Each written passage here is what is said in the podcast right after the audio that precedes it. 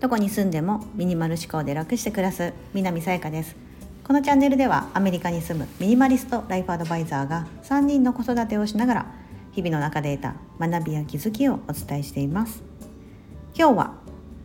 ミニマリスト100日チャレンジ98日目。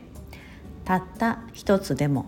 というテーマでお伝えしたいと思います。さあ何がたった一つかと言いますと我が家にある観葉植物それもリアルな生きている観葉植物はたった一つしかないんです。はい。えー、もっとあるじゃんとかあのインスタグラムご覧の方だったらあのちらほらとなんかグリーンが見えると思うんですけども、えーと、唯一リアルな観葉植物は玄関先に吊るしてあるポトスのただ一つ。なんですね。で今テレビの横に置いているちょっと大きめの観葉植物っぽく見えるやつはこれはフェイクです。かつ洗面台のところですねお風呂あのユニットバスなんですけどもそこに吊るしてるこれはアイビーかな？形的にアイビーの形ですこれもフェイクなんですね。はい、唯一多分その3つがこうなんか動画とか写真とかから見えてくると思うんですけども要はその中の1個だけなんです玄関先にあるポトス。はいなんですけどもやっぱりこれがあるとないとでは全然違いますよね。別に全部がフェイクでもいいと思うんです。なんか私は以前もうやっぱり生きているものはそのやっぱりお世話だったり水やり忘れてしまったりとかえーと、なんかこう根が伸びすぎた時にどうやっていいか分かんなくてそのまま枯らしてしまったりとかってことをもう何年も何年も繰り返してきてなんなら昔はサボテンでさえ枯らした女でして。であとは買ってきてもなんかこう土の中からちっちゃな虫が出てきたりとかしてあれ？みたいな。なんかプンプン飛んでるなと思ってあこれ土から出てきてるみたいな。よく分からずああみたいな。なんかもうお別れすることになるみたいな。だかそういうことを結構繰り返してきたんですよね。でうんなんかもう自分は植物を育てる力はないのかもと思ったんですけど、まあ、でもやっぱりなんかつるつる観葉植物やりたいなと思ってもう今から1年以上前なんです思い起こせば多分去年の9月か9月かな？9月ぐらいに多分近くの園芸店で私思い立って買ったんですよね。うん。なんかその時もなんか観葉植物ちゃんとリアルなものを置きたいみたいなものをで釣るものが欲しいみたいなというような意気込みでそれを叶えるべくやってみたんですね。でいやなんか枯らしたらどうかなとか思ったり置いてる場所どうかなとかいろいろ考えてたんですがなんかどうやらちょうどいいみたいで。で1年経って、まあ、すくすくと別に虫が出ることもなく枯れることもなくあのゆっくりゆっくり育ってくれてで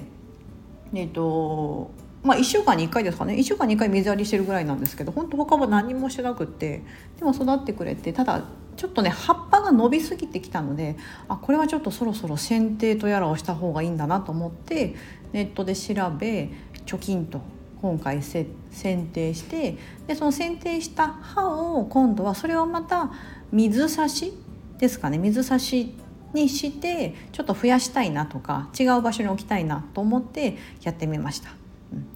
で水差ししたやつをいつかはこう釣りタイプのやつにしたいなと思うんですけど今それがないのでとりあえず日頃使っている、えー、カップ透明なグラスのカップがあるんですけどもそこにお水を入れて、えー、切ったポトスを入れてちょっとどうかなと思いながら様子を見たいなと思います。はいそうなんです。皆さんはリアルな観葉植物ってお持ちですか？もうなんかたくさん家の中ですごい育ててるって方もいらっしゃると思うんですね。多分なんだ水水耕栽培してるとか水差しで土はもちろんだし外でガーデニングみたいなのもやってるよとか、ね、すごい得意な方やってると思いますしはたまたいやいやもう私と同じ状況でもう絶対すぐ枯らしちゃうしなんかどうやって育てていいか分かんないかもう一個も置いてないっていう方もいらっしゃると思います。はい私も要は後者のタイプだったんですけどでもやっぱりやってみたいなだったりとかやっぱり暮らしに一つでもそういう生きている植物があるっていうのはなんか少し元気がもらえるというかあ生きてるね君もみたいな風に 思えるので、はい、あの今唯一育ってくれてやっぱ1年以上もねあの元気に育ってくれてるので、はい、ちょっとこの水差ししたガラスのあのフォトスもどうかな？なんか本当は春先とかにやるのが一番いいみたいで今私秋にやっちまったと思ってなんならもうすぐ冬だよと思って時期的にはあんま良くないんですがただ我が家結構昼間は日がある日はすごくあったかいんですね。なんならもうに25度超えるんですよ室内の気温が冬でも。うんだからあの室内が結構あったかくなるので冬場でも別に、まあ、半袖とまではいかなくてもなんか薄手の長袖1枚で全然部屋で冷房あちゃちゃちゃエアコン暖房つけずにいけるぐらいになるのでまあいけるかなと思ってちょっと今水差しをしております。やっぱ可愛いですよね。こう葉っぱがちょんちょんちょんってこうある感じが。でこれが多分育つとこの下から根っこが生えてきてなるみたいでで水差しの場合は結構頻繁にヌメヌメしないように水を変えてくださいっていう風になってて土と比べれば少し手間はかかるかなと思うんですがちょっと手頃な場所に置いてでいつかはあの少し洗面台の方のフェイクをあのフェイクグリーンをねできればなくしたいなと思ってて。うんでなんかちょっとこの小さなあの洗面台に置いてるフェイクグリーンをこっちのリアルなタイプにして時々火に当ててまた戻したりみたいななんか手間がかかっても、なんかお世話するついでだったらいいかなとか結構物が少なくなってくるとなんだろうあのあれと似てるのかなと思うんですよ。子供がいる時子供に手がかかる時って他のものに手がつけれないじゃないですか。だって時間がないしなんかその子供に手がかかる。けど子供から手が離れていく要は子離れしていってくれたりとかあの子供が何でも自分でできるようになるとああれなんか時間空いたなみたいな。風になってきてなんかちょっとそういう違うところに手が回るというか、うん、そういう時間ができるみたいななんかちょっとそれに似てるかなと思います。私はまだまだ子育てに関してはものすごく手がかかる時期なんですね。はい、なんですけども